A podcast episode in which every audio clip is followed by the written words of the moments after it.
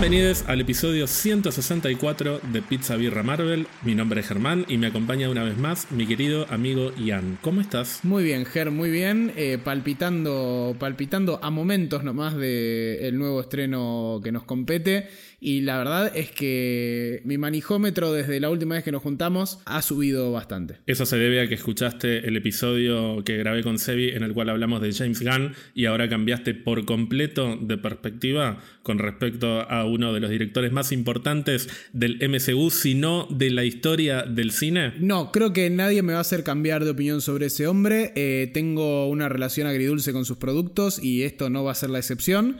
Me parece que estamos ante probablemente una de las películas más, si se puede decir, agridulces en términos de, humor eh, de lo que es el MCU. Se espera mucha risa, se espera mucho llanto, pero yo lo único que espero es poder salir y decir, maldita sea la puta madre, James Gunn me volvió a cerrar el upite, joder, esto es cine. Sin embargo, por lo que me estás diciendo, evidentemente hubo algo en estos últimos días que te llevó a manejearte un poquito más por la película porque hace dos semanas más o menos pensabas de la misma manera y sin embargo todavía no estabas manija. Sí, volví a ver los trailers un poquito, en realidad el primer tráiler y algún que otro spot y la verdad es que me...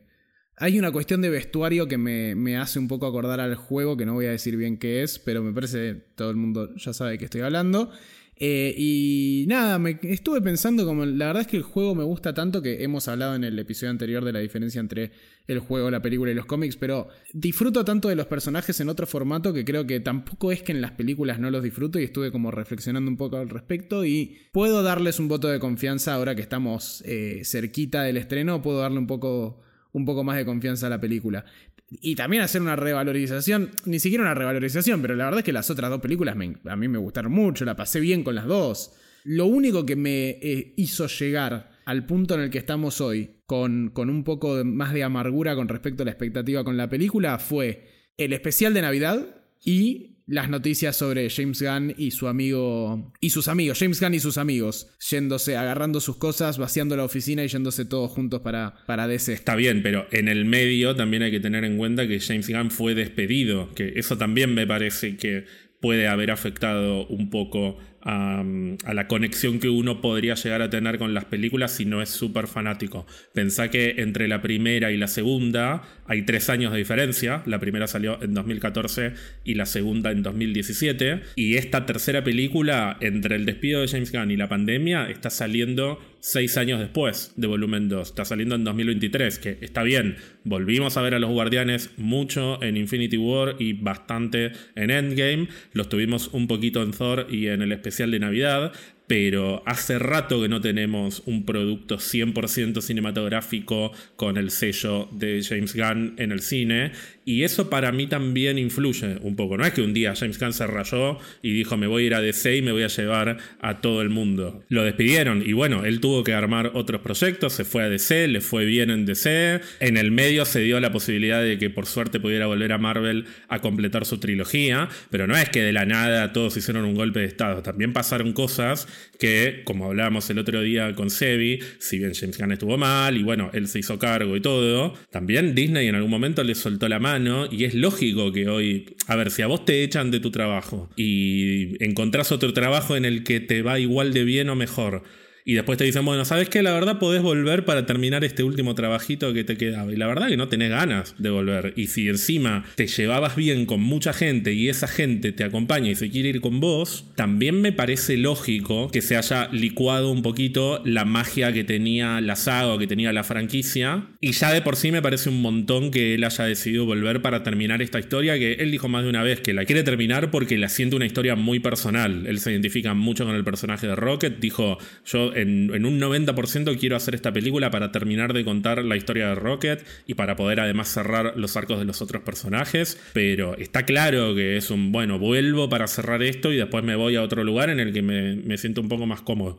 Yo en ese sentido lo banco a James Gunn. Y me parece injusto también pegarle demasiado, incluso al mismísimo Dave Batista. Voy a hacer un, mea culpa y le voy a pedir disculpas a Dave Batista que tiene todo el derecho del mundo de no querer maquillarse, de no querer hacer más el personaje. De hecho, bastante diplomático de haber sido, porque seguramente de haber tenido ganas de decir Bob Iger, Alan Horn, la concha de tu madre, son todos unos hijos de puta. Y no, se quedó, me parece que se quedó bastante tranquilo para lo que puede ser Dave Batista. Así que públicamente le voy a pedir disculpas. A mí no me agrada. A James Gunn le puedo pedir disculpas. A James Gunn le puedo pedir disculpas. A Dave Batista no, no, no me gusta él, no me gustan sus películas. Siento que no, no tiene amor. Lo que hace James Gunn es es una demostración de amor hacia la narrativa, hacia los personajes, hacia la historia que creó. Dave Batista le falta el respeto al, personaje que representó durante todos estos años, constantemente. Llega a su casa, tiene un póster de Drax y, agarra y, le tira caca de mono. Sí, es cierto que le pida disculpas no significa que me caiga bien, hay que aclararlo. Esto es como, como Luis Ventura y Beto Casella que se acaban de reconciliar y no por eso van a ser amigos. Pero bueno, vos hablabas de amor por la narrativa de Guardianes de la Galaxia por parte de James Gunn, que efectivamente él dirigió las primeras dos películas Escribió en parte la primera, en realidad sobre la base de una historia propuesta por Nicole Perman, y la segunda sí está íntegramente escrita por él. Y desde el año 2014, desde el momento en el que planeó la primera Guardianes de la Galaxia, ya más o menos sabía cómo iba a ser la segunda, con algunos, algunos cambios que tuvo después, pero a grandes rasgos tenía una idea de hacia dónde llevar a los personajes, cómo quería desarrollar el vínculo entre Gamora y Nebula. Hay muchos elementos de guion que ya desde la primera Guardianes estaban delineados para la segunda, e incluso dijo que muchas ideas de cómo sería el arco de cada personaje para la tercera película también los tiene desde el principio. De hecho, creo que Karen Gillan en algún momento contó, Karen Gillan es la actriz que hace de Nebula, que cuando se reunió por primera vez con James Gunn, una de las primeras veces que se reunió con él, le dijo, mira, tu personaje se llama Nebula, en la primera película, o en la película que vamos a hacer, pasa esto, esto y esto. La verdad es que como verás, no va a tener un desarrollo tan grande como tienen los otros personajes, pero mi idea es que si esto se convierte en una saga y tenemos segunda, tercera película, con el personaje pase esto, esto y esto. Y le mostró como un, como un diagrama con la evolución del personaje hace 10 años, digamos. Y si hoy nos ponemos a ver la evolución que tuvo Nebula, tanto dentro de Guardianes como por fuera, si vemos incluso Avengers Infinity War y Avengers Endgame, se nota que había un camino para Nebula y lo recorrió ese camino y es justo que llegue a un desenlace tal como lo había imaginado James Gunn en su momento. Esto aplica para Nebula y aplica para todos los personajes, sobre todo para Rocket, que es el que él insiste con que es, entre comillas, el protagonista secreto de esta saga y que es el 90% de los motivos por los cuales decidió volver para contar esta película. Tengo una pregunta, porque hablaste de los dos personajes y yo sé que le tenés cariño particularmente a los dos, creo que dentro de lo que hablamos la última vez que nos juntamos, eh, son como los dos por los que estamos más entusiasmados, pero ¿te manijea más eh, o te sentís más compenetrado con el cierre del arco de, de, Nebula o de Rocket? Porque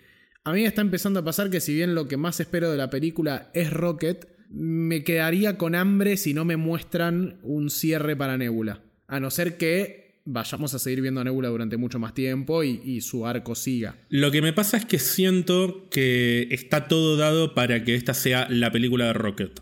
Entonces no los pongo en el mismo nivel de expectativa. Estoy seguro de que gran parte del esfuerzo creativo de James Gunn en Guardianes 3 va a estar puesto en Rocket. Eso no significa que los otros personajes no tengan un desarrollo y un desenlace. Pero me parece que no puedo esperar lo mismo para Nebula que para Rocket. Por otro lado, Nebula de alguna manera tuvo un, como un cierre de arco en lo que respecta a su desarrollo como personaje en Endgame. Que eso me pareció muy interesante porque es una película en la que yo no esperaba que Nebula tuviera tanta importancia. Y si bien James Gunn estuvo involucrado y dio el ok para un montón de cosas, tampoco dio el ok para otras. Entonces me llamó la atención lo, lo bien desarrollada que estuvo Nebula en esa película y me cerró tanto lo que hicieron con el personaje ahí, que no estoy esperando un cierre necesariamente para ella. Siento que su evolución ya está. Sí me gustaría ver más de ella o ver un nuevo camino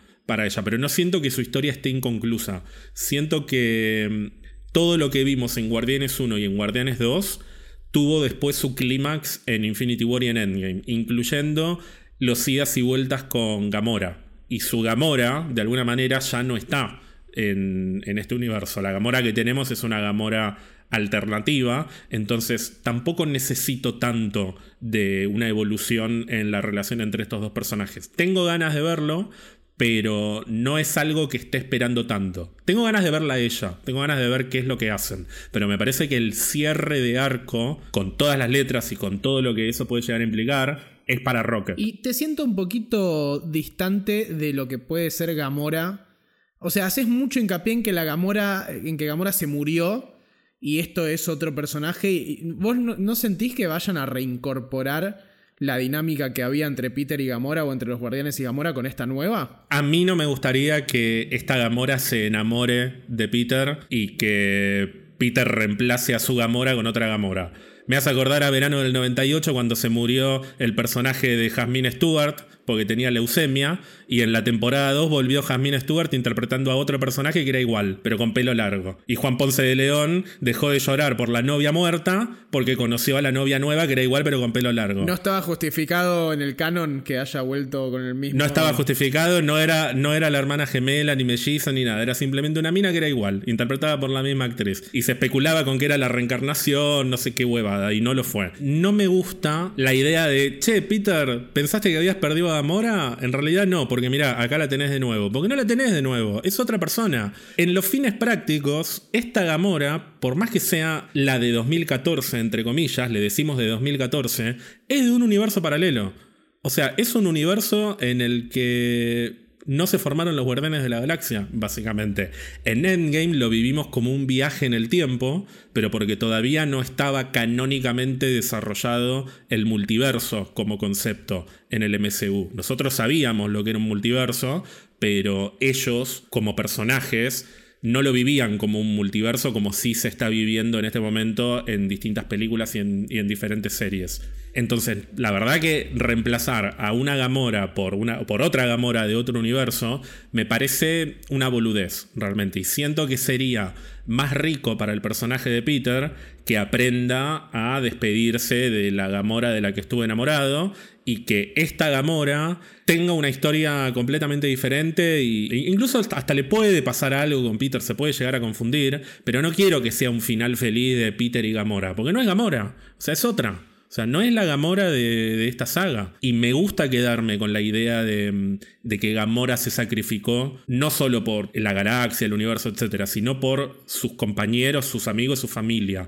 Que es algo que James Gunn también dijo. Desde su punto de vista, en Infinity War, lo más lógico para los personajes y lo más lógico para Peter era que cuando Gamora le pide matame, Peter la mate. Y es lo que pasa. O sea, cuando Peter le está apuntando, primero duda y eventualmente le dispara y no pasa nada porque Thanos usó la gema de la realidad y se deshace. Pero Gamora se sacrificó primero voluntariamente pidiéndole a Peter que la mate y eso también representó un crecimiento para Peter porque tuvo que sacrificar a la mujer que amaba. Y después tuvimos esa escena con Thanos en la que Thanos mata a su hija, que también, por más que sea una escena triste, me parece un cierre demasiado, como demasiado grande para el personaje como para después reescribirlo con, bueno, trajimos a otra Gamora de otra línea temporal y que termine la historia de ella.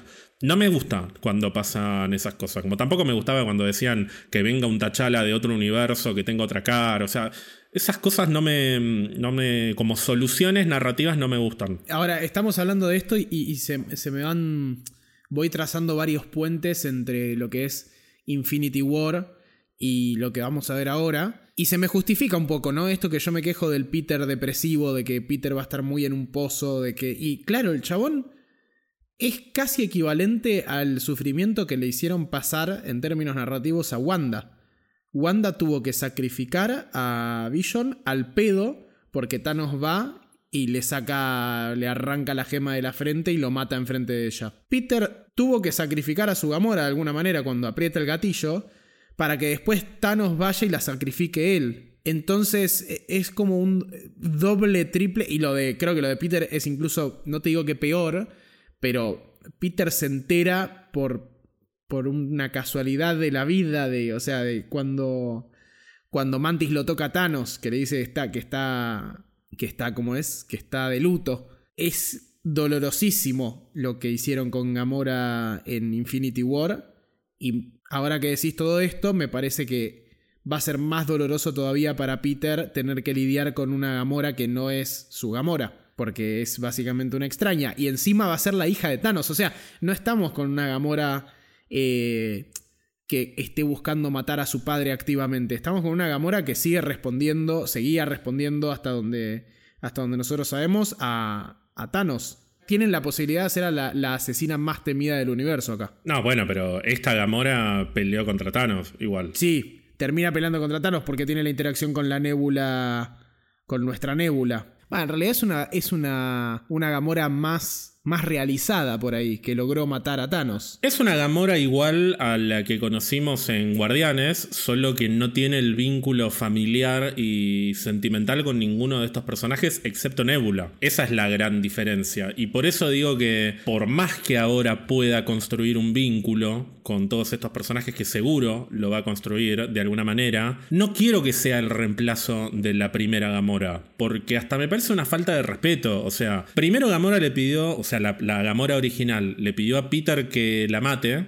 Al final no la mató gracias a Thanos. Y eventualmente el mismo Thanos la termina matando para conseguir la, la gema del alma. Entonces, me imagino el cadáver de Gamora ahí tirado en Bormir. Y por otro lado me lo imagino a Peter bailando al final de Guardianes 3, Hey Now, Hey Now, con la nueva Gamora. Y ah, al final se quedó con la minita, solo quedó otro universo. Y la otra está ahí, el, cadáver ahí tirado. Me parece choto. O sea, me parece un final de mierda para la pareja que nosotros conocimos y con la que nos encariñamos. Eso no significa que no pueda haber algo entre los dos, pero me parece que no tienen que terminar juntos. Me parece que Peter tiene que hacer su duelo y seguir adelante y Gamora tiene que aprender algo, esta Gamora, esta nueva Gamora, tiene que aprender algo tanto del vínculo con Peter como el vínculo con el resto de los personajes y a partir de ahí armar otro camino también por su parte. Además a mí me gustan las historias que no necesariamente terminan con y fueron felices para siempre,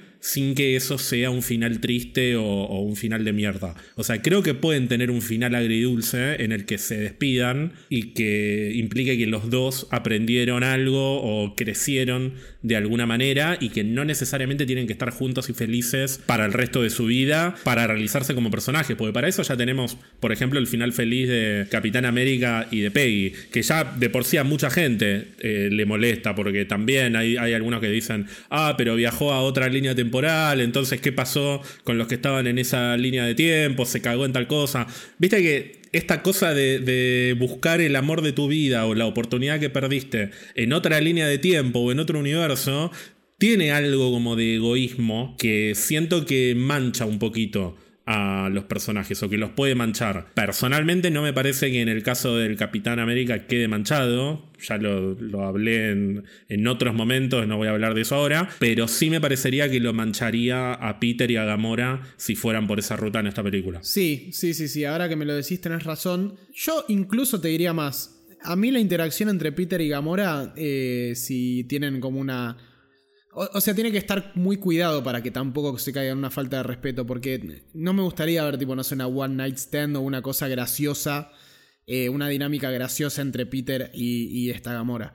Eh, estoy pensando justamente en que tal vez lo que más me gustaría eh, sería que Gamora, que esta nueva Gamora, actúe no como villana, pero tal vez como un personaje completamente hostil Casi que te diría que me gustaría que lo esté buscando a Peter para matarlo durante toda la película, por X motivo. O sea, e incluso ahí puede terminar hasta siendo, no sé si gracioso, pero tragicómico. Y hablando de todo esto, se me va ocurriendo y te digo, porque vamos a tener al alto evolucionador como villano. Vamos a tener el arco de, de Rocket que va a ser importante. Vamos a tener que darle algún tipo de cierre a Dave Batista vamos a tener que. Nótese que dije Dave Batista y no Drax a propósito. Eh, vamos a tener que explorar un poco en el luto de Peter.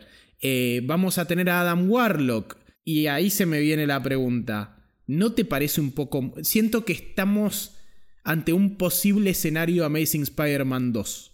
Hay... O Spider-Man 3 de Sam Raimi.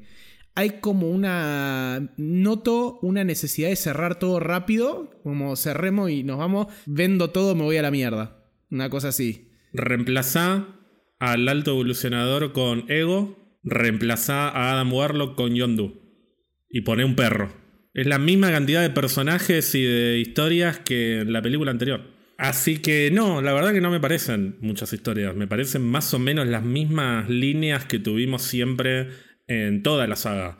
Solo que tal vez el foco esta vez esté más puesto sobre Rocket que sobre Peter, por ejemplo. Entonces, toda la parte del flashback de Ego y de la madre de Peter que tuvimos en volumen 2, acá tal vez esté más dedicada a, los flashbacks de Rocket y su historia con el alto evolucionador y con su pasado que no, no conocemos.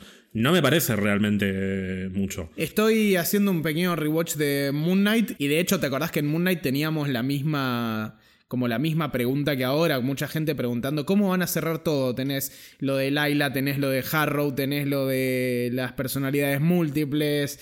Eh, también la gente quiere que les muestren todo, es lo que vos decís. Por ahí no tenemos un cierre.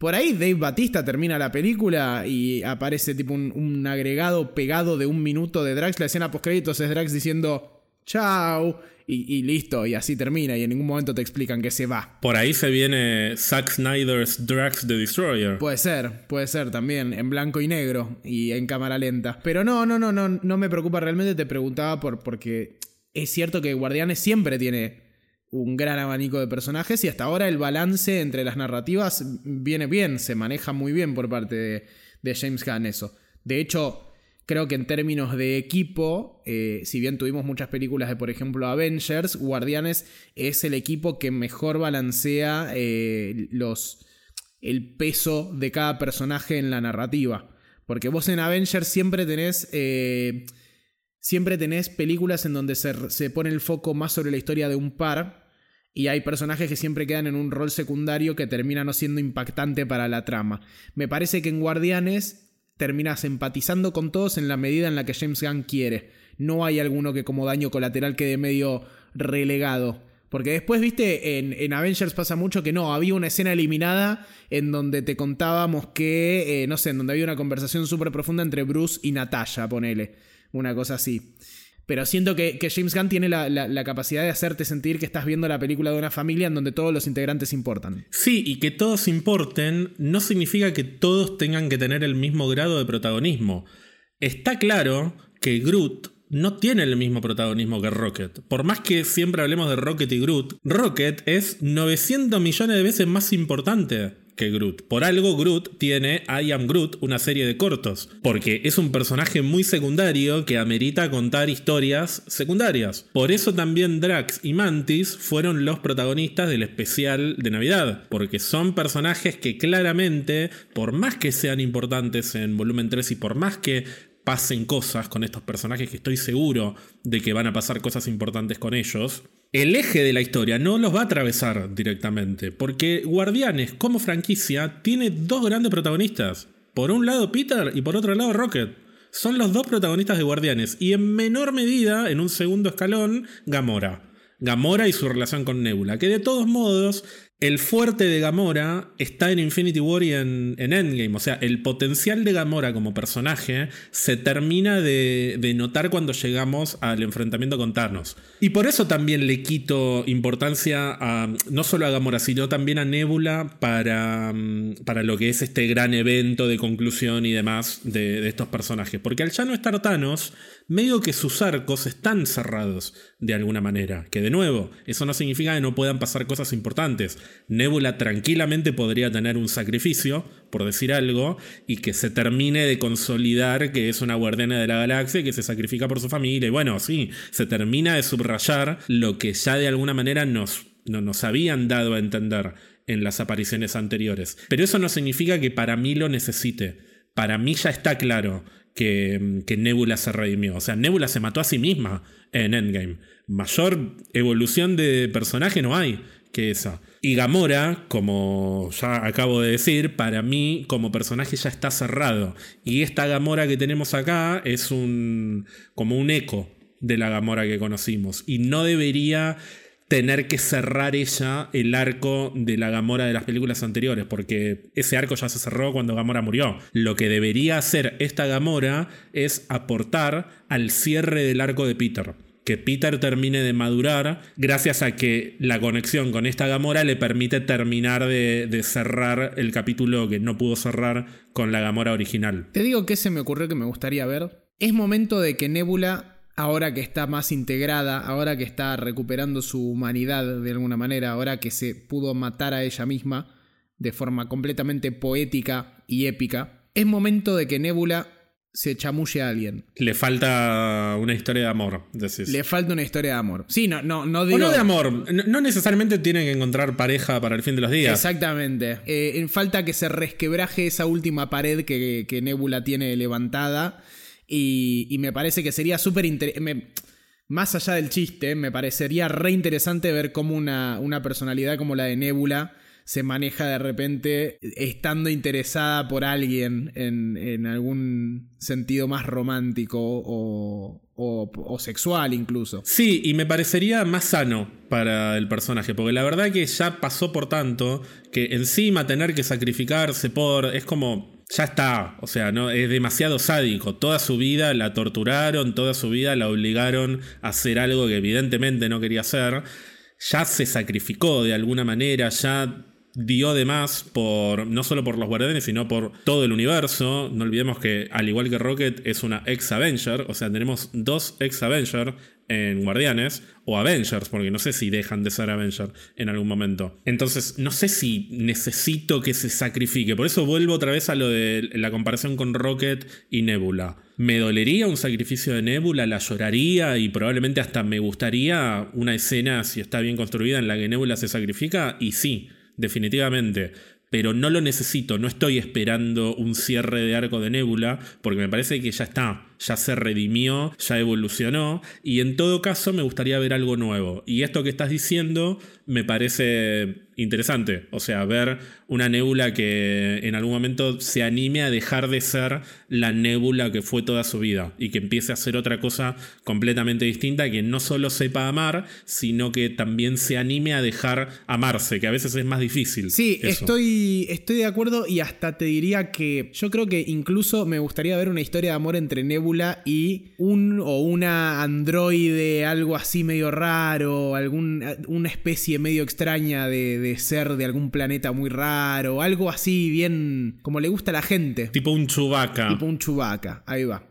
Ahí va, exactamente. Un oso gigante en el medio de un planeta boscoso con, con nebula. Ahí va. ¿Sabes los muñecos que vendés con eso? Y te pregunto, ya que hablábamos recién de, personajes secundarios o que por ahí no son tan importantes y que por ahí después nos terminamos sorprendiendo y resultan ser más importantes de lo que esperábamos en la película. ¿Hay algo que te gustaría ver de Mantis? No, me parece que se quedó sin nafta en el especial de Navidad ya. Mi tolerancia por. Puntualmente mi tolerancia por Mantis se quedó sin nafta en el especial de Navidad. No tengo mucha expectativa. Sé que probablemente esté un poco atada. O sea, les gusta mucho hacer el combo Mantis-Drax. Sé que va a ir por ahí la cosa, probablemente. Pero la verdad es que si hay un personaje, dos personajes que no estoy esperando mucho es eh, Drax y Mantis, justamente. No, la encasillaron en un lugar muy Drax, eh, lamentablemente que es... Muy alivio cómico. Exactamente, que es también, es lo que decía la otra vez, es el problema con Drax. Eh, tiene una única función en, las últimas, en los últimos productos y es ese, ser alivio cómico.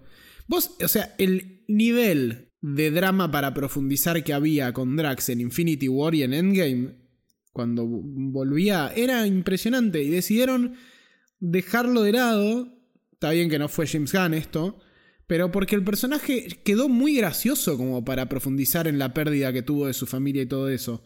No podría empatizar hoy con un Drax eh, tratando de llegarme por el costado dramático en la película. Y con Mantis me pasa un poco lo mismo. Ahora que me haces acordar del tema de que son hermanos, me acuerdo que incluso me parecía molesta ella como personaje en el especial de Navidad. Y el tema de que ellos sean hermanos y ella esté preocupada por eso, me revolía en los ojos todo el especial de Navidad. Todo el especial de Navidad. Bueno, pero a diferencia de Mantis, para mí, como Drax está desde el principio y es uno de los cinco originales, y yo siento además que con, con Dave Bautista también James Gunn tiene algo como que le debe querer dar algún momento como para que se luzca. Para mí con Drax va a haber algo a nivel narrativo que de manera similar a lo que pasa con Nebula, que su historia en medio que ya perdió sentido porque eh, su objetivo supuestamente era matar a Thanos y ya Thanos no existe. Bueno, ¿qué queda para Drax más que ser un alivio cómico que está ahí haciendo chistes y comentarios graciosos.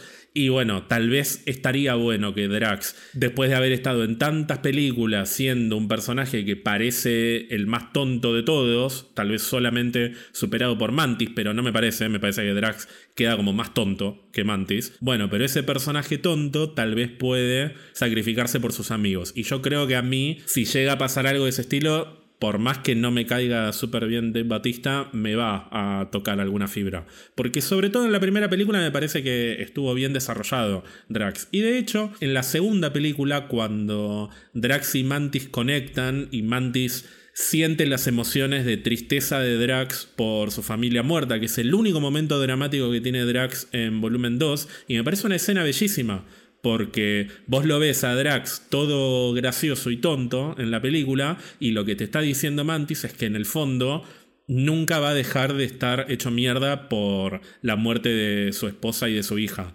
Entonces, algo de eso me parece que tiene que estar. Porque ahora que Thanos está muerto, ese capítulo tiene que cerrar, definitivamente. Y me parece que ese cierre sí tiene que ser más doloroso que el de Nebula, por ejemplo. Me parece que acá sí está todo dado como para que Drax diga, bueno, hasta acá llegué.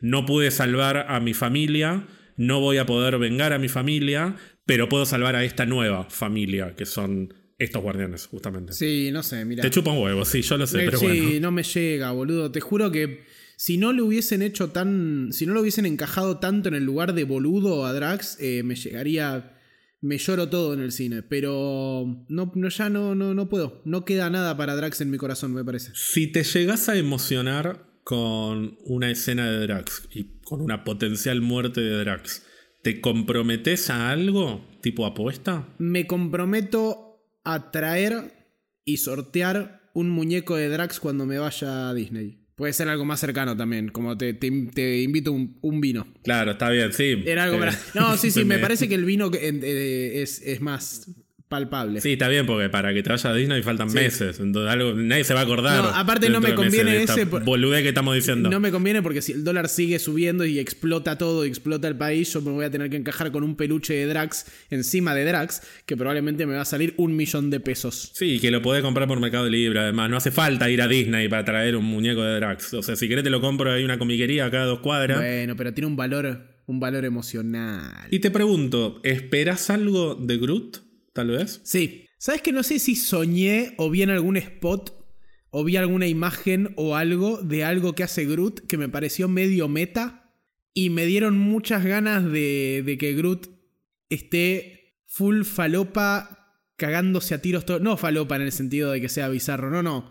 Violencia extrema de árboles. Bueno, por las dudas no lo digas porque yo no vi los spots, así que si lo viste en un spot me vas a spoiler. No lo digo, no lo digo, pero quiero, quiero Siento que hay cositas lindas para hacer con Groot. Hay sorpresas. A mí me pasa que no me, no me gusta el diseño. No me. Este Groot Holder no me gusta. No, a mí tampoco me gusta, me gusta el diseño de este Groot. Pero me parece que encuentra, encuentra sentido en algo que pienso que pueden llegar a ser y que si sucede voy a estar muy contento. Como que en algún momento todo esto trabado que tiene va a explotar y va a salir un Groot gigantesco. No, no, no, no lo, no lo quiero decir porque tengo una pequeña prueba para explicarlo y está en uno de los spots, pero creo que hay algo muy gracioso para hacer con un Groot todo trabado.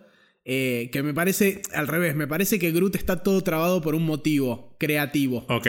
No, bueno, está bien, hay algo ahí. Entonces, a mí me parece. Detrás de ese diseño. A mí me parece que hay algo detrás de ese diseño. Ok. ¿Te acordás cuando se hablaba mucho de. En la época de Infinity War? Se hablaba sobre todo cuando veíamos los trailers y se veía el Hulkbuster y se especulaba con que ahí adentro seguramente estaba Bruce Banner, porque creo que eso ya más o menos se entendía, y que en algún momento Bruce se iba a convertir en Hulk y se iba a reventar toda la armadura e iba a salir Hulk, que de hecho iba a pasar eso, está hasta filmado, pero después decidieron no hacerlo. Entonces yo me imagino algo más o menos de ese estilo, como que Groot está como acumulando papota, digamos, en todo su cuerpo, y en un momento va a decir I am Groot a los gritos y todo ese músculo va a reventar y se va a convertir en algo más parecido al Groot de la primera película. Eso es lo que me gustaría que pasara a mí. La verdad. Puede ser. Porque además extraño a ese Groot. Es el Groot que más me gusta. Y es el Groot que vimos una sola vez. Voy a ser muy parcial y cuidadoso con lo que voy a decir y voy a contar solo una parte de mi teoría. O sea, eh, mi teoría con respecto a lo que van a hacer con Groot es bastante más pavota y boluda que lo que vos dijiste. No tiene un sentido narrativo tan,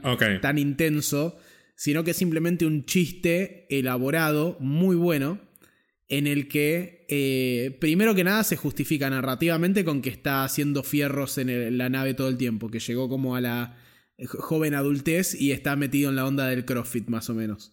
O en el- es un gym bro, digamos, está todo el tiempo haciendo pesas. Eso para mí va seguro. No, no lo vi, pero seguro, seguro, seguro que va por ahí. Y después vi algo que me dio a entender que puede tener un chiste detrás de eso, que puede ser utilizado a lo largo de la película y que a mí me causaría muchísima gracia, pero no, no quiero decir qué es, por- justamente porque tengo una pequeña prueba de por qué sería así y no quiero que me digan que spoileo un spot ni nada. No, además yo no quiero que me spoilees. Por eso. Así que retenelo. Solo digo que tengo expectativas cómicas para Groot. Por ahí estoy flasheando. También es cierto que en esta película probablemente muera su mejor amigo. Bueno, pará. No digo nada más. Porque sigo hablando y se me, me cierra todo por todos lados. O sea, Es que a mí me cierra, a medida que hablas, me cierra más lo que dije yo. O sea, me cierra más que ponele que muere Rocket, que igual yo ya me voy a adelantar, para mí no muere Rocket, ahora lo vamos a hablar.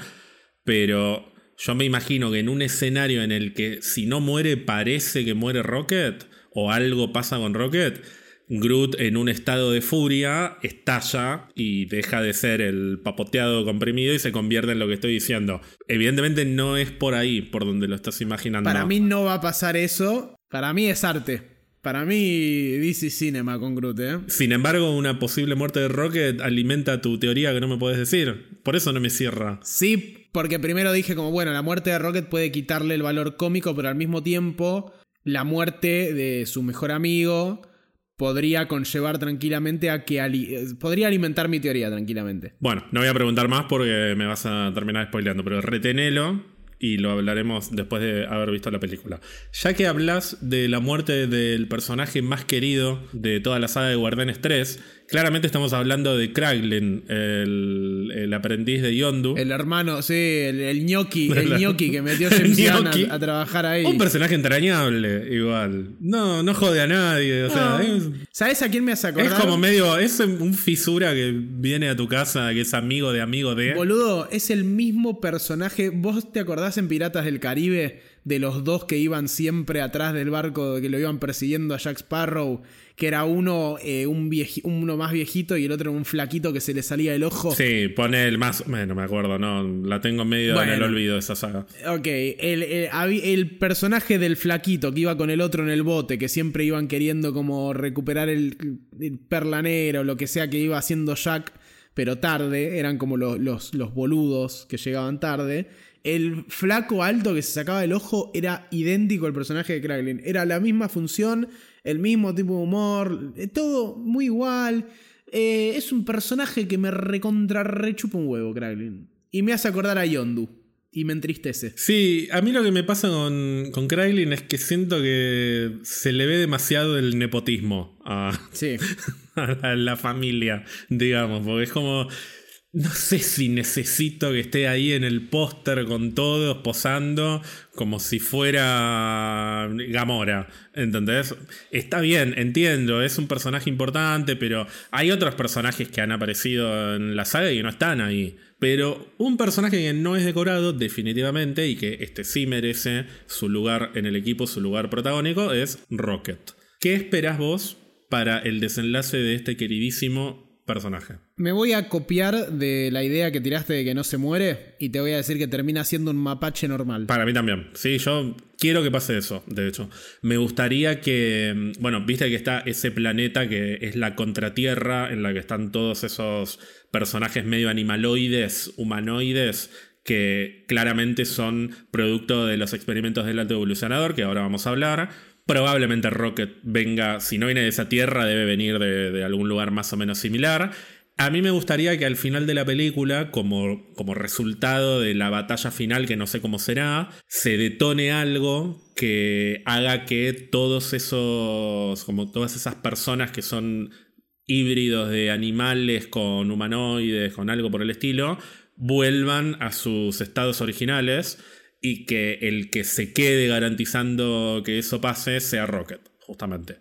Y que esa sea la despedida súper emocionante del personaje y me imagino hasta una escena de Rocket Mapache mirándose a los ojos con algún personaje, con Groot, incluso ya reconvertido en Mapache y que parezca que se reconocen pero no, lo termina de reconocer y se va. Esos finales para mí son los más eh, como los más hermosos y tristes pero hermosos. A mí me gustaría que se quede con, con Groot porque Groot es un árbol y los mapaches, no sé, no sé si, no sé si viven en los árboles, pero calculo que se trepan a los árboles, qué sé yo. Pero ¿te imaginas algo similar para Groot también? Como que Groot deje de ser un humanoide y se convierta en un árbol nada más. No, no, no, Groot sigue siendo un Flora Colossus. Ok. Eh, no, porque eso sí que no me gustaría, no sé por qué. No sé por qué me parece bien el final para un mapache, pero no para un árbol. Es así la vida, pero, bueno. Pero porque son, son, los orígenes son distintos. Groot nació así y, no. Claro. Sería magia que Groot pase a ser un árbol normal.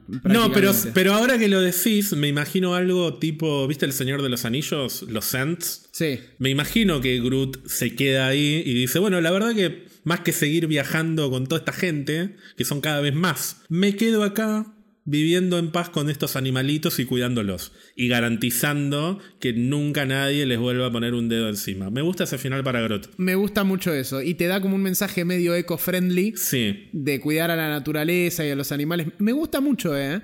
Acabamos de, de spoilear el final de Guardianes de la Galaxia, tal vez. Sí, yo necesito que me crean. Esto es como cuando Mirta Legrand les dice: Les juro, estoy diciendo la verdad por mi honor. Yo solamente vi el primer trailer. No vi el segundo, no, vi ningún spot, no, vi ninguna escena, vi que se publicaron algunas escenas que vi cómo eran, o sea, vi la captura porque el mismo James Gunn la puso. Hay una que están, creo que Gamora y Peter hablando, no sé, pero no sé ni de qué hablan porque no las vi. No leí spoilers, además. No leí, ya para esta altura debe estar toda la trama filtrada, no lo sé porque tengo todo bloqueado. Yo esta película la quiero ver sin saber nada. Y de hecho no vi el segundo tráiler porque no quiero ni siquiera darme cuenta de cuál es la batalla final. Viste que si vos ves el primer trailer y el segundo trailer, ya más o menos te das cuenta de, bueno, esta es la parte del final, esta es la parte de la batalla.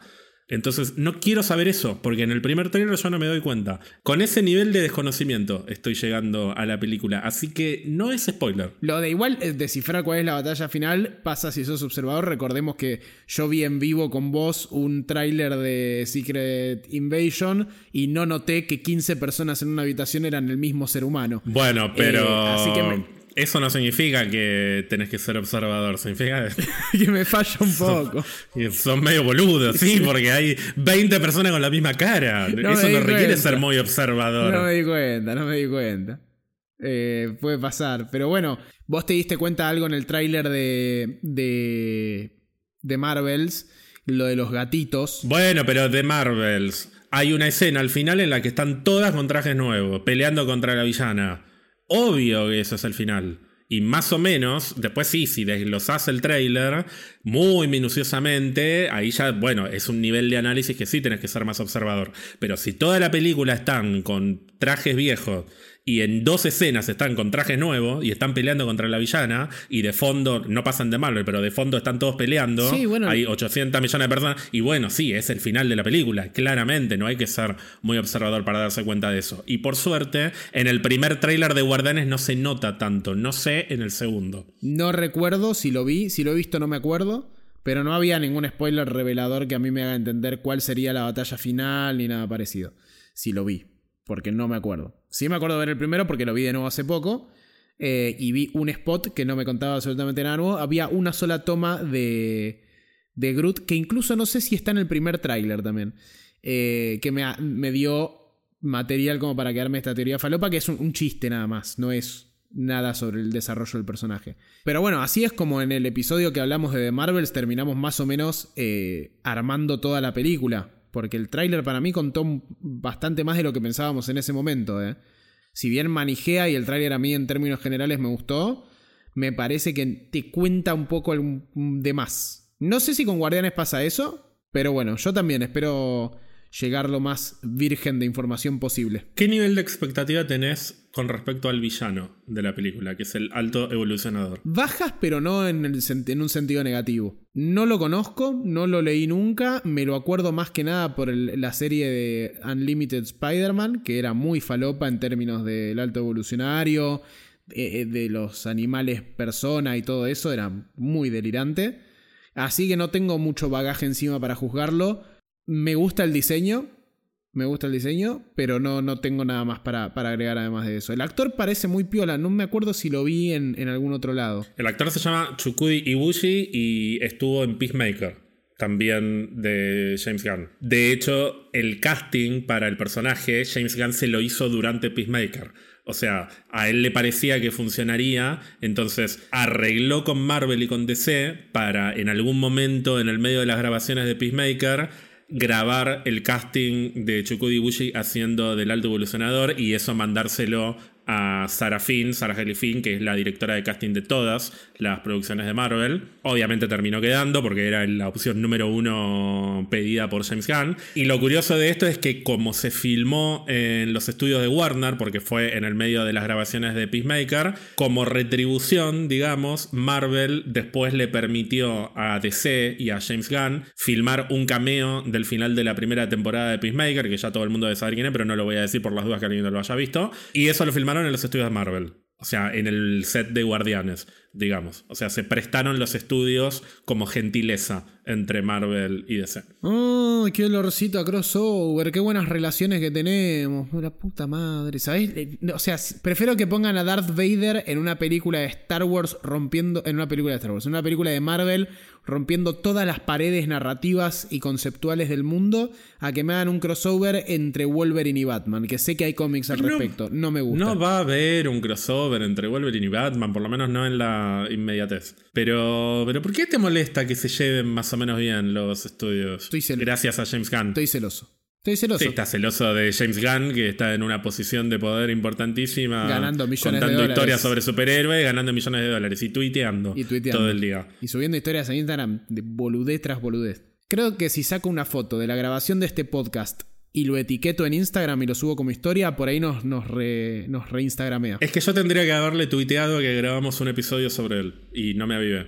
Pueden hacerlo, pueden escribirle a James Gunn, en algún momento tal vez lo ves, no sé. Por ahí le chupa un huevo, por ahí viene Argentina a felicitarnos. Estuve lento, estuve lento, tendría que haberlo, haberlo etiquetado. Al final de Guardianes Volumen 2, hay ella la suprema sacerdotisa y líder de los soberanos, interpretada por una gran actriz llamada Elizabeth Debicki, que recientemente estuvo en la serie The Crown, interpretando a la princesa Diana Spencer. Al final de esa película, ella anuncia la creación de un personaje llamado Adam, que, como bien sabemos a esta altura, se trata de Adam Warlock, un personaje muy pero muy importante de los cómics que originalmente iba a aparecer en Guardianes 2, estaba dentro de los planes de James Gunn introducir a Adam Warlock en la segunda Guardianes, pero a mí, me, a mí siempre me dio la sensación de que es un personaje que a él mucho no le interesa. Y creo que si lo introducían en volumen 2, era más que nada como para poder tener al personaje listo para que estuviera en Infinity War y en Endgame. Y siento que al final decidieron que no, no era necesario y me parece una buena decisión. Creo que hubiese sido demasiado meter a Adam Warlock en Guardianes 2 y que fuera tan pero tan importante para Infinity War y Endgame. Creo que sí, Infinity War y Endgame funcionaron tan bien es justamente porque pusieron el foco, sobre todo en Endgame, en los personajes más clásicos del MCU, entre comillas, y no tanto en los introducidos a último momento como la Capitana Marvel, por ejemplo, que es algo que a mucha gente le molestó en su momento. Ah, al final la Capitana Marvel no fue tan importante. Y no, porque es el cierre de 23 películas. Y el Capitán Marvel estuvo en una que salió hace tres meses. Con Adam Warlock creo que hubiese pasado algo parecido si hubiese sido tan importante en Infinity War como lo es en la versión original de esa historia en los cómics, que es prácticamente el protagonista del cómic Infinity Gauntlet en el que está basado Infinity War. No sé si es el protagonista, pero es uno de los tres personajes más importantes seguro. Sí, le tengo muchísima expectativa, sobre todo a Will Poulter. Eh, me parece que es un cast interesantísimo para ver, sobre todo porque el, pibe viene a desarrollarse más que nada en el mundo de la comedia y quiero verlo cómo se, cómo se, se, maneja con un personaje justamente de este estilo, que es un personaje como muy grandilocuente, muy serio, muy muy esta onda, ¿no? Muy esta onda superhéroe con todas las letras. Superhéroe espacial, muy... no sé cómo decirlo, medio empalagoso no es la palabra que estoy buscando. Cheesy, ¿cómo se traduciría eso? Sí, Goma. en el videojuego tiene algo, tiene algo como muy shakespeariano, sí. que habla todo el tiempo con rimas y con aliteraciones. Es, para, mí es el personaje, uno de los personajes mejor escritos del videojuego de Guardianes, como si estuviese haciendo un poema mientras está hablando. Es y los personajes se le cagan de risa. Es graciosísimo. Porque habla así. y funciona muy bien porque no es un alivio cómico él, porque está diciendo cosas importantes, pero al mismo tiempo te está, te está brindando momentos graciosos dentro de la historia. Ya vamos mal en ese sentido para la película, o yo por lo menos voy mal, porque ya sé que no va a ser así, estoy seguro de que no va a ser así, porque James Gunn no escribe eh, basándose en lo que hacen los demás. James Gunn hace lo que él quiere con los personajes y estoy seguro de que no va a ser como la versión del videojuego, porque ninguno es como la versión del videojuego, básicamente. Al revés, el videojuego se inspira más en las películas de James Gunn. Y la versión del videojuego a mí es la que más me gusta. Pero bueno, estoy 100% abierto a ver qué es lo que nos cuentan con este personaje.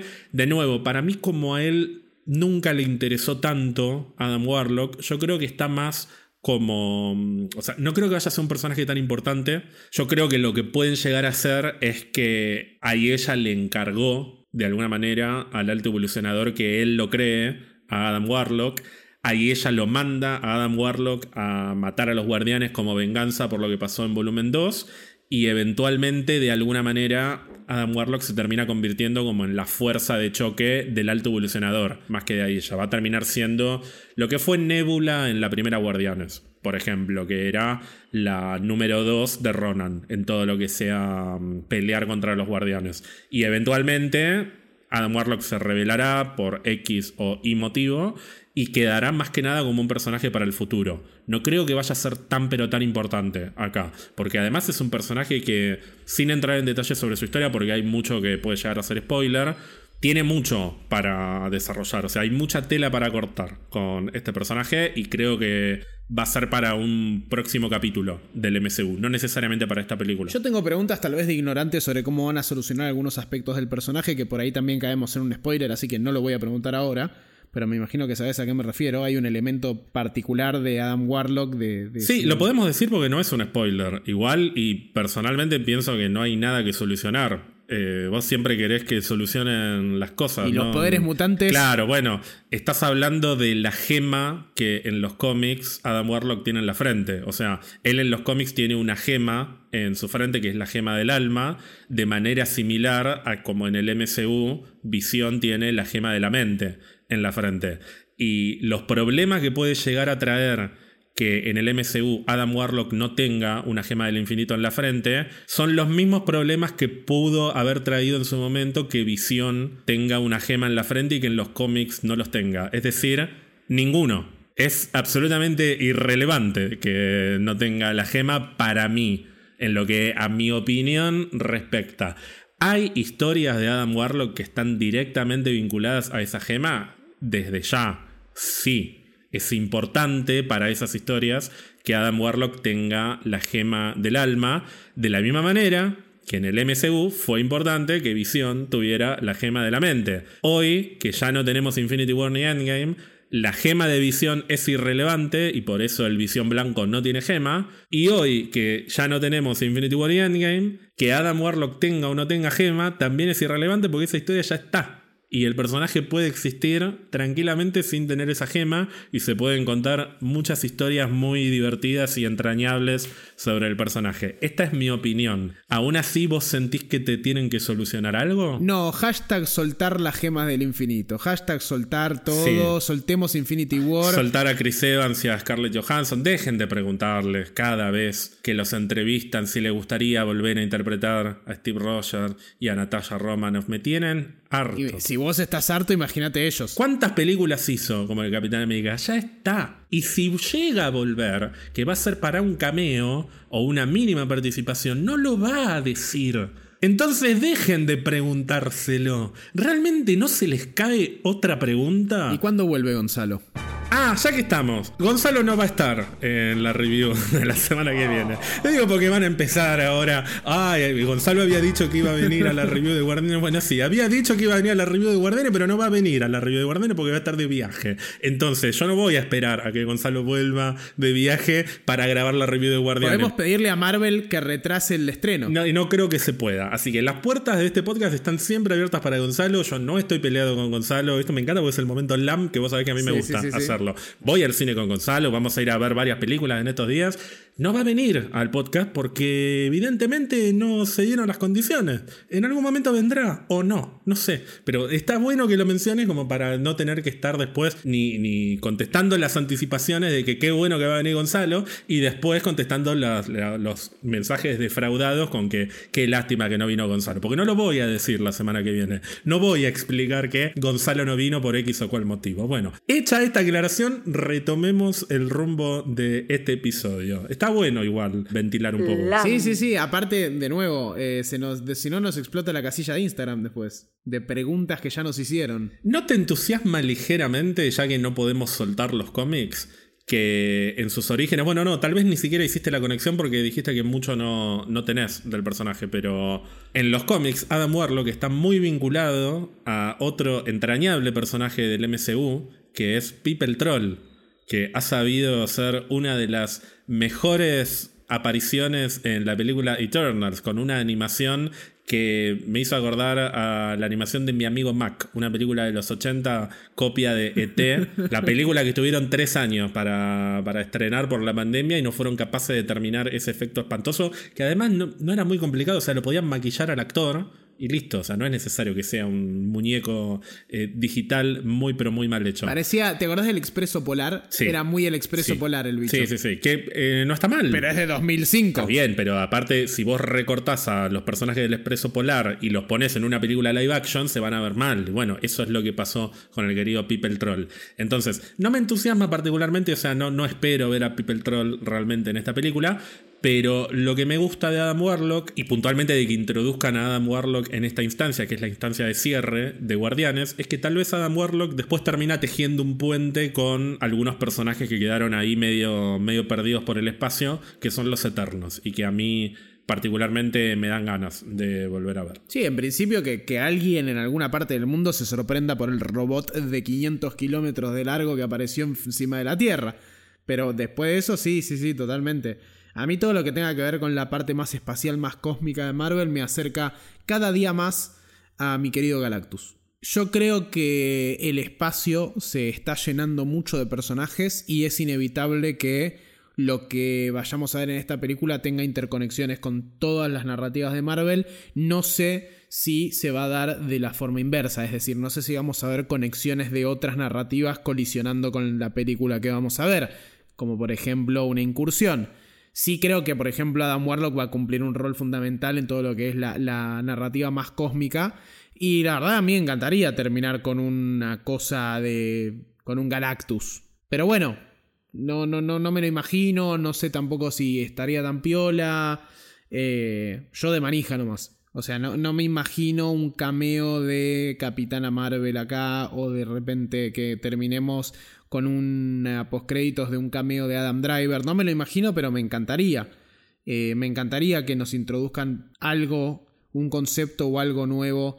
Eh, por ahí pueden no mostrarnos a Galactus, pero se puede hablar de una fuerza imparable en el universo que devora planetas, por ejemplo. Mis deseos siguen yendo un poco por el lado de la manija y, y, el gritar en el cine. Así que de nuevo, si aparece Adam Driver al final de la película, no me voy a quejar y lo voy a gritar. Pero vas a poder gritar en el cine de emoción cuando Drax se sacrifique por su familia. Vas a gritar de felicidad porque no vas a tener que volver a ver a Dave Bautista nunca más en tu vida, porque él ya dijo que después de hacer de Drax se va a dedicar a buscar papeles serios y dramáticos. Hijo de puta, y se va a DC para eso. y dice que no tendría problema de trabajar con... Aparte, dijo de puta, hizo la de, la de Casino Zombie Royal, boludo y, viene a decir que va a buscar papeles más serios.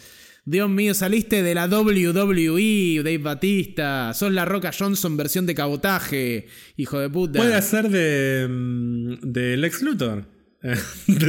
un Lex Luthor completamente pasado de papota, sí. Sí, sí, sí, sí. Un Lex Luthor que estuvo en el gimnasio años. O puede ser Darkseid también. No, no, no, no sé. Yo lo vería siempre como Drax. Aparecería y me reiría en el cine. Como hace Drax cuando se ríe de, no me acuerdo si de Peter o de quién. Bueno, te reirías más de lo que te reís actualmente con el mismo Drax, de hecho. Sí, eso seguro. Bueno, eh, ayer vi unos videos de Alacrán del 2002 de Video Match y me reí más que con Drax. Asumiendo que el equipo de Guardianes de la Galaxia se termina, o sea, este equipo que tenemos que está todo dado como para que se termine, o sea, no vamos a seguir teniendo a estos 8, 9, 10 personajes, ya no sé cuántos son, deambulando por la galaxia en una nave. Arriesgate ahora sí y decime, repasando un poco todo lo que estuvimos hablando, dónde y cómo termina cada uno. Bueno, Peter se pega un corchazo en, un en el baño de una estación de servicio en alguna parte de la galaxia. Nebula se casa con, con el personaje, con el Chewbacca que conozca. Eh, que quiero que sea algo raro, quiero que sea un personaje con dos cabezas, que uno sea una mujer eh, y otro sea eh, un, no sé, una ameba, no sé, algo así, algo bien raro, que moleste tanto, o sea, que, sea tan inclusivo que la gente no se pueda quejar de que es inclusivo porque es una ameba y, mitad ameba, mitad mujer. Em, después, Gamora tiene que, seguir su camino y que no la veamos nunca más hasta dentro de mucho tiempo para mí. No, no tiene que por, ni, ni que haber una explicación de qué pasa con Gamora. Eh, Drax se muere, se sacrifica y no me importa. Eh, Groot queda cuidando a los animalitos y Rocket queda modo mapache, full mapache, con todos los animalitos de Dios. Me falta el amigo de Yondu. Termina atendiendo un restaurante. Se compra un restaurante interespacial. Mantis. Eh, Mantis se queda juntando el cadáver del hermano. Claro. y organizando el velorio. Está bien. Exactamente. No, y, seriamente me parece que Peter. Eh, Peter tiene que terminar siendo un Nova Corp, una cosa medio así. Para. Para. Peter termina en la Tierra, haciendo vida de humano, escuchando rock, cultivando papaya en Jujuy. Vos decís, para mí no hay cosa que le interese menos en la vida que venir a la Tierra, a Peter. Necesita un descanso. Bueno, pues lo puede buscar en otro planeta que no sea la Tierra. Ah, pero él es de Villa Crespo. Y Cosmo, que es un personaje del que no hablamos, que estuvo presente en pequeños cameos en Guardianes 1 y Guardianes 2, pero que recién apareció como personaje en sí mismo desarrollado, un poquito más desarrollado, en el especial de Navidad. ¿Tenés ganas de verlo y qué espera, o de verla en realidad, porque es femenina esta versión, en homenaje a Laika, a la queridísima perrita Laika, lo dijo James Gunn, que le cambiaron el género más que nada para homenajear a Laika, que es la que sirvió como fuente de inspiración para el Cosmo de los cómics. ¿Qué esperas de Cosmo en esta película y qué crees que puede deparar del personaje a futuro? Me gustaría que Cosmo eh, termine teniendo su propio equipo de guardianes de la galaxia. Me gustaría que los guardianes sigan, no estos pero que haya otro equipo de guardianes, donde no esté Kraglin y donde no esté Mantis, principalmente. Pero siento que Cosmo podría formar parte de eso. No sé, la verdad es que hay tanto y el universo es tan grande que no me imagino dónde puede terminar cada uno. No sé si terminarán todos muertos, no sé si terminarán todos separados. Tampoco sé qué tanto me cambia en dónde terminen, sino cómo terminen sus, sus arcos. Porque me imagino que el arco de Peter va a terminar de una manera y después le va a pasar algo y lo van a reclutar de algún lado o algo y va a seguir de largo. Eh, ¿Cómo siguen después de esta película? No sé si es algo que, ni siquiera que me salga a imaginarme porque las posibilidades son infinitas. Cosmo me parece que va a terminar con perritos, con cachorritos. Quiero a Rocket y a Groot como los vimos. Quiero a Peter, no, a Peter lo quiero saliendo de la depresión de alguna manera y convirtiéndose en, general de una tipo Star Trek, así, capitán de una nave, de una tripulación, pero en serio, creo que se lo merece. Eh, tengo ganas de que Mantis muera. Me gustaría que Mantis muera. De una forma que la atropelle una nave. ¿Viste tipo Scott eh, Cíclope en X-Men 3 que se muere y nadie se acuerda en toda la película que existió? que se la saquen de encima al principio. O que no, no sé, no. Mantis me da una. Mantis, Kraglin y Drax es el decorado, pero mal. ¿Y vos qué esperás del final de cada uno de ellos? Rocket y Groot ya dijimos y estamos los dos de acuerdo. Para mí Rocket vuelve a ser un animalito. Para mí todos en ese planeta vuelven a ser animalitos muy felices. Y me gusta la idea que yo no la tenía, pero después de hablar con vos me terminó de recontra cerrar, que es que Groot se quede siendo una especie de guardián de ese planeta. Esa idea me recontra cierra. Después, Gamora para mí se tiene que ir a tener aventuras por el espacio como pirata espacial. Se puede ir con Nebula, se puede ir con Kraglin también. De hecho, hasta me las imagino convirtiéndose en Ravagers se convierten como en una nueva generación de Ravagers. Gamora, eh, Kraglin, Nebula, o sea, como un equipo como los más callejeros, digamos, que son los que más, los personajes que más me imagino cruzándome en un callejón, digamos, y que si los veo probablemente me cruce de vereda. O sea, si yo veo que viene Nebula o Kraglin, bueno, no sé Kraglin, pero por lo menos te venden esa, como esa imagen de que te estás robado. Digamos, Gamora, la Gamora original, no familia de guardianes, me diría, estás robado antes de, que la llegue a ver, básicamente. Así que me imagino eso para ellos, que se vayan a ser piratas espaciales, digamos. Drax se muere, Drax se muere, la película dura 2 horas 30, Drax se muere más o menos a la hora 48, hora 45, más o menos. Tengo otras expectativas con el personaje de Drax, pero no las voy a revelar en este momento porque puede llegar a ser un spoiler, no de la película, sino de los cómics. Si no llega a pasar nada de todo esto, la próxima lo, lo, decimos, pero por el momento me lo reservo. Y vos sabés que para mí Mantis sobrevive, y yo creo que Peter Quill, acompañado por Mantis y Cosmo, se llevan a Adam Warlock en búsqueda de un nuevo equipo de Guardianes de la Galaxia, del cual Adam Warlock aprenderá a ser el líder en un futuro. Me gustaría que Mantis y Cosmo queden en un lugar de como de apoyo de ese equipo nuevo, que estén en Nowhere, digamos, y que sean sus como puntos de contacto. No quiero que esto signifique que Mantis va a seguir siendo una, integrante de Guardianes de la Galaxia. No me molestaría para nada volver a verla, como también me encantaría volver a ver a Gamora, Nebula. Ya sé que soy Saldaña, dijo, este es el final de Gamora, no vuelve nunca más. Bueno, no hay que tomar tan literal las cosas. Tranquilamente pueden volver los personajes que sobrevivan en el futuro. Así que tampoco me molestaría que vuelva Mantis, pero sí quiero que el único integrante 100% confirmado, 100% cierto, todo confirmado, todo cierto, de Guardianes de la Galaxia en el futuro sea Adam Warlock de todos estos. Y si querés un poquito Cosmo, o sea, que Cosmo sea como el, el oráculo, como decías vos, que esté en Nowhere dándole apoyo al equipo de Adam Warlock. Y Mantis puede aparecer, como puede aparecer Gamora, Nebula, cualquiera de, de, los personajes que sobrevivan, también como apoyo en algún momento.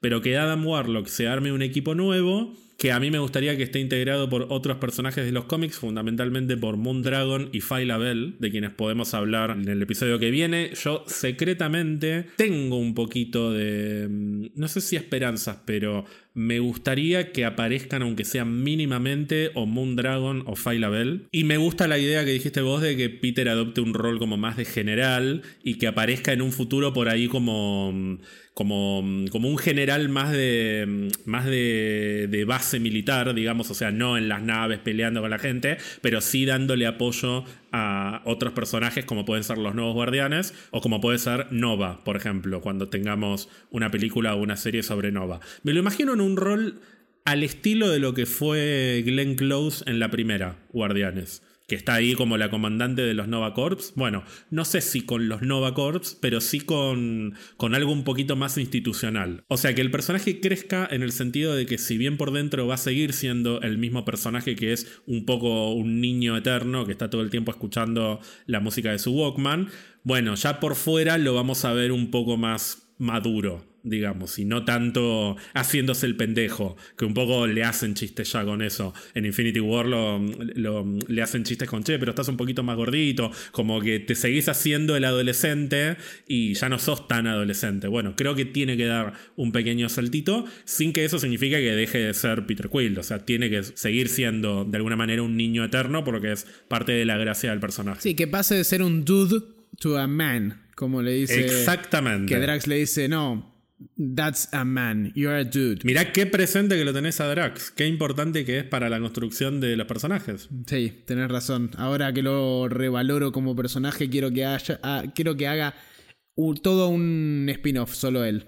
Quiero que haga aventuras por todo el espacio. En conclusión, estás manejado para esta película. Estoy manejado, estoy manejado. Dos horas y media de puras emociones. ¿Vos qué? ¿Cómo estás en el manijómetro? Yo estoy recontra manija. Yo estoy pensando en esta película todos los días y me tengo que contener para no ver trailers, para no ver nada, pero lo estoy haciendo súper bien. Falta cada vez menos. Me parece muy bien, me parece muy bien. Bueno, nos vemos en el cine entonces. Nos vemos en el cine. Mientras tanto, si alguien quiere ponerse en contacto contigo para recomendarte alguna actuación dramática que te permita conocer otra faceta de Dave Bautista, ¿cómo pueden hacerlo? Me pueden mandar dichas actuaciones a arroba jansilver con en Instagram o jansilverberg todo junto eh, en Twitter. Es un trabalenguas mi apellido, entonces es como complicado. A mí me pueden encontrar tanto en Instagram como en Twitter en arroba ger-alonso-bajo. Y esto ha sido todo por este episodio. Nos vemos la próxima ya para hablar de la esperadísima Guardianes de la Galaxia volumen 3. Nos vemos la próxima. Recuerden hidratarse, tomen agua. Eh, la coca no hidrata.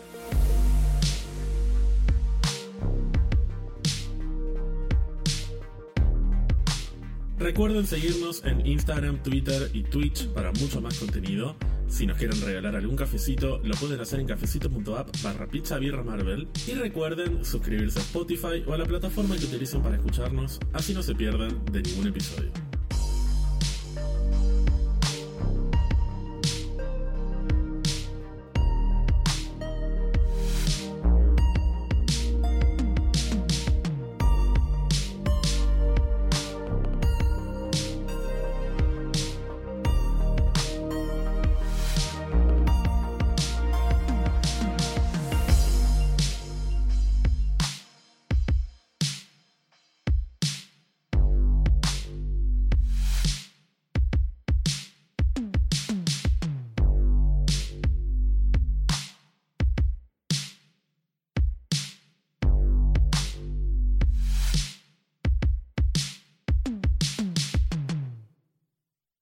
Ninguna de las dos cocas.